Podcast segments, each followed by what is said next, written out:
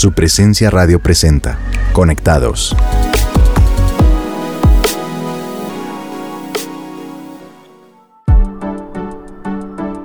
Un saludo muy especial a todos nuestros oyentes aquí en Conectados de su presencia radio.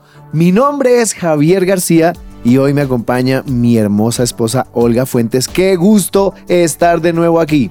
Hola a todos nuestros oyentes de su presencia radio. Para mí también es un gusto poder compartir con ustedes estos minutos donde hablamos de temas que nos construyen, que nos llenan de, de ese fuego del Espíritu Santo para poder llevar una semana diferente. Y bueno, hoy el programa está buenísimo. Y para comenzar con él voy a, a contarles un dato impresionante que leí para que vean que yo leo, que, que me documento. Mm, Voy a contarles. Bien, cuéntanos, cuéntanos, ¿qué leíste? A ver. Bueno, ¿sabían que la Asociación Mundial de Psiquiatría dice que la cuarta parte de la humanidad tiene un problema de salud mental? La cuarta parte de la humanidad. ¡Wow! Eso no me lo esperaba. Pero sabes, no me parece tan loco ese dato, ya que es muy común que la ansiedad y la depresión toquen nuestra puerta, sobre todo desde la pandemia. O sea, todos ya nos friqueamos Sí, un sí, poquito. sí. Eso es cierto. Pero no somos los únicos. Ojo con esto. Jesús también vivió episodios similares en su vida. Claro, yo lo creo. La Biblia nos cuenta en Mateo 26:37 que Jesús oró con mucha tristeza en el Getsemaní. Incluso dijo, esta es la angustia que me invade, que me siento morir. Ajá. Ahí en ese pasaje aparece una palabra clave y es la angustia. Pero ¿sabían, queridos oyentes, que la angustia y la ansiedad no son lo mismo? ¿No? Muchas veces tendemos a usarlas bajo el mismo concepto, pero en el libro Ansiosos por Nada de Max Lucado nos explican que el miedo o angustia ve una amenaza real, mientras que la ansiedad nos lleva a imaginar lo peor. Wow, es normal sentir un poco de miedo cuando tenemos un viaje o una cita importante, pero cuando nos imaginamos lo peor, nos va a dar es ansiedad. ¿Podríamos decir que la ansiedad es una mala gestión del miedo? Bueno, mientras pensamos en esta pregunta, escucharemos la canción Todo va a estar bien de la banda Su Presencia.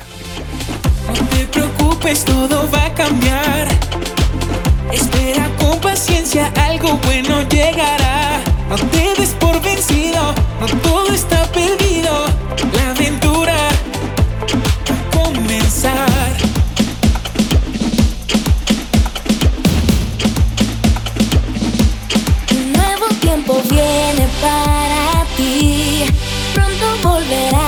sonreír.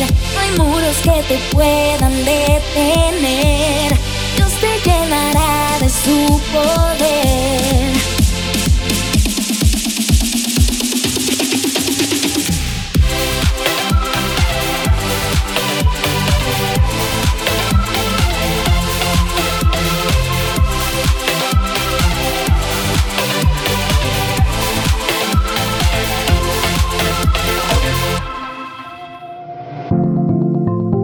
Seguimos en Conectados.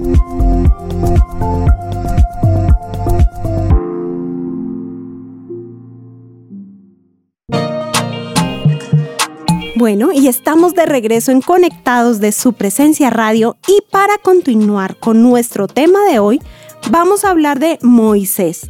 Él siempre se imaginaba lo peor. La Biblia nos cuenta que Dios llamó a Moisés para sacar a Israel de Egipto, pero Moisés protestó. En Éxodo 3, del 11 al 14 dice, ¿quién soy yo para presentarme ante el faraón? ¿Quién soy yo para sacar de Egipto al pueblo de Israel? Dios en cambio le contestó, yo estaré contigo. Pero Moisés volvió a protestar. Si voy a los israelitas y les digo, el Dios de tus antepasados me ha enviado a ustedes, ellos me preguntarán, ¿y cuál es el nombre de ese Dios? Entonces, ¿qué les responderé? Dios le contestó a Moisés, yo soy el que soy. Dile esto al pueblo de Israel. Yo soy, me ha enviado a ustedes. Wow, en esta historia podemos ver que Moisés sintió ansiedad por una situación específica, pero también hay diferentes tipos de ansiedad y podemos sentir preocupación excesiva en momentos comunes de la vida. Por ejemplo, cuando hay un viaje en avión, al salir de noche a la calle, cuando hay presión financiera o cuando la casa está completamente sola. Uy, es cierto. Hay muchas situaciones que nos pueden quitar el sueño en especial las que nos hacen sentir atrapados o indefensos, como cuando tenemos temor a ser rechazados o a que nos perciban de una manera negativa. A mí me encanta la Biblia porque en la Biblia encontramos de todo. Ojo con esto. En la Biblia aparece otro personaje que también luchó con eso. Ese era Timoteo. Por eso la Biblia nos narra en Primera de Timoteo 4:12 que Pablo le dice, no permitas que nadie te subestime por ser joven. Sé un ejemplo para todos los creyentes en lo que dices, en la forma en que vives, en tu amor, tu fe y tu pureza. Tremendo, Javi, pero también podemos sentir ansiedad al ser expuestos a nuestras fobias, así como Pedro con ciertas comidas o animales. Esto debido a sus costumbres judías donde algunos animales eran impuros y ni se podían imaginar comerlos. Ya hemos visto en la Biblia algunos casos de ansiedad, pero ojo, ¿cómo podemos identificarla en nuestras vidas? Javi, dentro de los síntomas de la ansiedad podemos encontrar las preocupaciones y miedos excesivos. También se manifiesta al pensar todo el tiempo en soluciones para posibles problemas. Es posible que haya irritabilidad, depresión, pensamientos suicidas, necesidad de aprobación y de ser perfectos. Incluso se puede identificar síntomas físicos como el dolor de cabeza o de cuello, un ritmo cardíaco acelerado y ataques de pánico. Es muy importante que podamos identificar con qué síntoma estamos luchando y así podremos invitar a Jesús a que nos acompañe en medio de esa tormenta. Claro, como ya lo mencionábamos, Jesús también vivió episodios de miedo y ansiedad. Por eso Él nos puede entender. Así como Él se angustió en el Getsemaní, a tal punto de sudar sangre, Jesús puede ayudarnos a pasar la prueba de la ansiedad. Recordemos lo que dice la palabra en Hebreos 2.18. Debido a que Él mismo ha pasado por sufrimientos y pruebas, puede ayudarnos cuando pasamos por pruebas. Eso es tremendo. Lo primero que Jesús hizo en medio de la aflicción fue orar. Seguro hay factores hormonales y mentales que pueden causar ansiedad. Así que no les podemos decir oren y ya cuando nos piden consejo, pero no podemos olvidar que enseñamos la Biblia y que allí siempre está la respuesta. Eso es muy cierto. Damos la solución espiritual, como dice en 2 Corintios 10:4. Las armas de nuestra milicia no son carnales, sino poderosas en Dios para la destrucción de fortalezas. La oración hace parte de nuestras armas. Después de todo, Filipenses 4, del 6 al 7 dice, no se preocupen por nada, en cambio, oren por todo Díganle a Dios lo que necesitan y denle gracias por todo lo que Él ha hecho. Y la paz de Dios, que sobrepasa todo entendimiento, cuidará sus corazones y sus pensamientos en Cristo Jesús.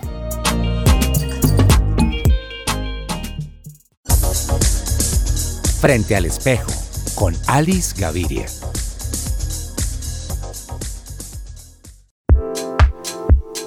Hoy tenemos el 1, 2 y 3 a la hora de escoger tus gafas. Frases como las personas que tienen los ojos bonitos los tienen enmarcados, ¿la habrás escuchado alguna vez de alguien que lleva gafas o anteojos? Puede ser que esa persona seas tú. Hoy te invito a que te mires bien al espejo, porque en la mayoría de los casos el marco de tus gafas no es el apropiado para tu imagen. Para despejar dudas y tener las gafas acertadas, tenemos una guía completa y muchos tips de imagen para gafas con aumento y gafas de sol. Para iniciar, en la óptica de tu preferencia, selecciona un marco y mírate muy bien al espejo. Primero, el marco nunca debe tapar u ocultar tus cejas. Ellas son el verdadero marco de tu rostro y las que dan expresión a tu cara. Y un rostro sin expresión es un rostro muy plano y triste. Segundo, los soportes laterales tienen un número o talla y el optómetra te dirá cuál es el tuyo para que lo tengas presente y no compres un marco que te quede muy pequeño o muy grande. El no tener la talla correcta puede traerte dolor de cabeza y molestias visuales. Tercero, ríete mucho cuando te las midas. Es en serio. Solo así podrás ver si el marco te parte en dos tu mejilla, lo que significa que no son las correctas. Ahora, ¿qué tan importante es la forma del rostro al momento de escoger tu montura? Te puedo decir que aquí es cuestión de personalidad y actitud. Es de aceptarnos a nosotros mismos y así es más fácil escoger unas gafas que realmente te gusten.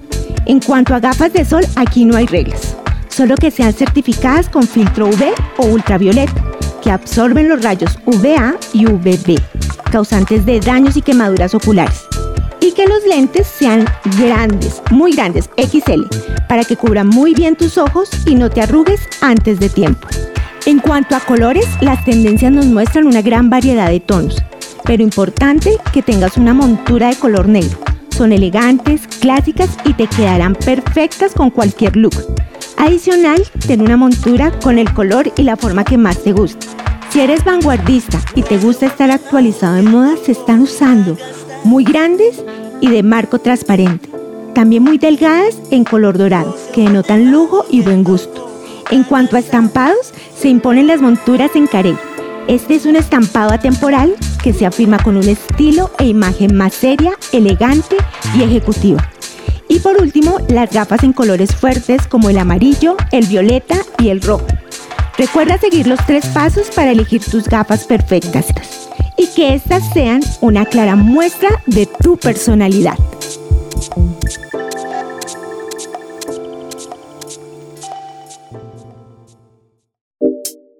Estás oyendo Conectados de su presencia radio.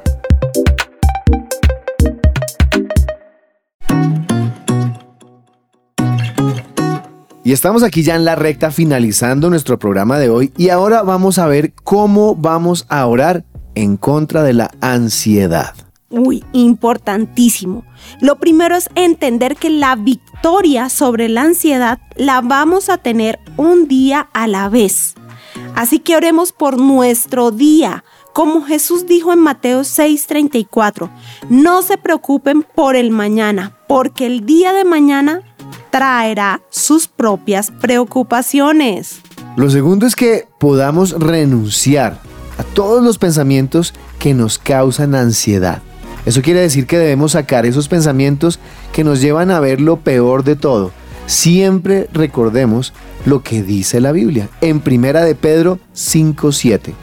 Pongan todas sus preocupaciones y ojo, y ansiedades en las manos de Dios porque él cuida de ustedes. Lo tercero es ejercer nuestra voluntad sobre las conductas que nos llevan a la ansiedad. Hay una frase que dice, si no tomas control sobre lo que te quiere controlar, eso te va a controlar toda tu vida. ¿Y cuán verdadera es esa frase? Bastante cierta. Como cuarto y último punto es echar fuera toda la ansiedad, recordando que no estamos solos en medio de las pruebas. Seamos llenos del Espíritu Santo y dejemos que Él nos guíe. Así como dice la palabra en Gálatas 5:16, dejen que el Espíritu Santo los guíe en la vida. Entonces no se dejarán llevar por los impulsos de la naturaleza pecaminosa. Y bueno, para terminar, como siempre, quiero invitarlos a que nos acompañen en oración. Si usted está allí, por favor, cierre sus ojos y concéntrese por un momento en este tiempo. Si va conduciendo, recuerde, no lo haga, puede orar con sus ojos abiertos. Señor y Dios, Padre, muchísimas gracias por este día. Gracias por esta palabra, Señor. Gracias porque hoy tenemos claro que no estamos solos en medio de la ansiedad. Y que tal vez si hoy estamos atravesando por ese valle de la ansiedad, por ese desierto, Señor, es temporal. No va a ser para siempre, Señor. Porque eso no es lo que tú quieres para nosotros. Por eso hoy en el nombre de Jesús entendemos que tú nos has dado la victoria sobre la ansiedad. Hoy decidimos, Señor, entender que esta victoria se va a materializar un día a la vez, Señor. paso a paso, viviendo de tu mano el proceso, Señor. Hoy en el nombre de Jesús renunciamos a los pensamientos que nos causan ansiedad. Hoy renunciamos a todos esos pensamientos que nos llevan a pensar lo peor de la situación, a, pensar todo el tiempo en tragedia, en cosas duras y difíciles. Y renovamos nuestra mente por medio de tu palabra, Señor. Hoy, Señor, creemos que eres tú sobre nosotros en los momentos de ansiedad, que eres tú, Jesús, que pasaste ese semaní enseñándonos a pasar por este desierto, por este momento de nuestra vida, por esta ansiedad que nos ha robado la paz. Hoy ejercemos por medio del Espíritu Santo el poder, el amor y el dominio propio. Hoy creemos que nos das la valentía, ese dominio propio para poder salir de esos momentos de ansiedad entendiendo tus promesas y lo que nos has dado por medio de tu palabra y tu obra en la cruz para salir de esos momentos. Declaramos que la oración va a ser una de nuestras herramientas claves para poner todos nuestros pensamientos, todos nuestros sentimientos, todas nuestras emociones en tu control y así poder salir de la ansiedad. Señor, creemos que el Espíritu Santo, que es nuestro consolador y nuestro ayudador, nos llevará de la mano para que esta sea una victoria en nuestra vida y la ansiedad no siga reinando en nuestra mente y en nuestro corazón. En el nombre de Jesús, amén. Amén. Bueno, y yo me llevo del tema de hoy, llevar entonces mis cargas delante de Dios. Toda ansiedad de su mano podemos salir. Así que recuerda que si quieres ser parte de un grupo de conexión aquí en nuestra iglesia, el lugar de su presencia, puedes comunicarte al 746-0202. No olvides la nueva marcación al fijo en Colombia o por la página web www.supresencia.com en la pestaña de Conéctate. Allí encontrarás más información. Y si te gustó nuestro programa Conectados de su presencia radio y quieres repetir este programa, compartirlo con alguien más o tal vez quieres oír los programas anteriores, puedes escucharnos en tu plataforma digital favorita.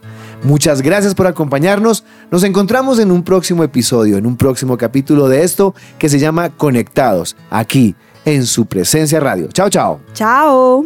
Estuviste allí los brazos de papá, entregaste tu copa del temor, solo tú me puedes entender.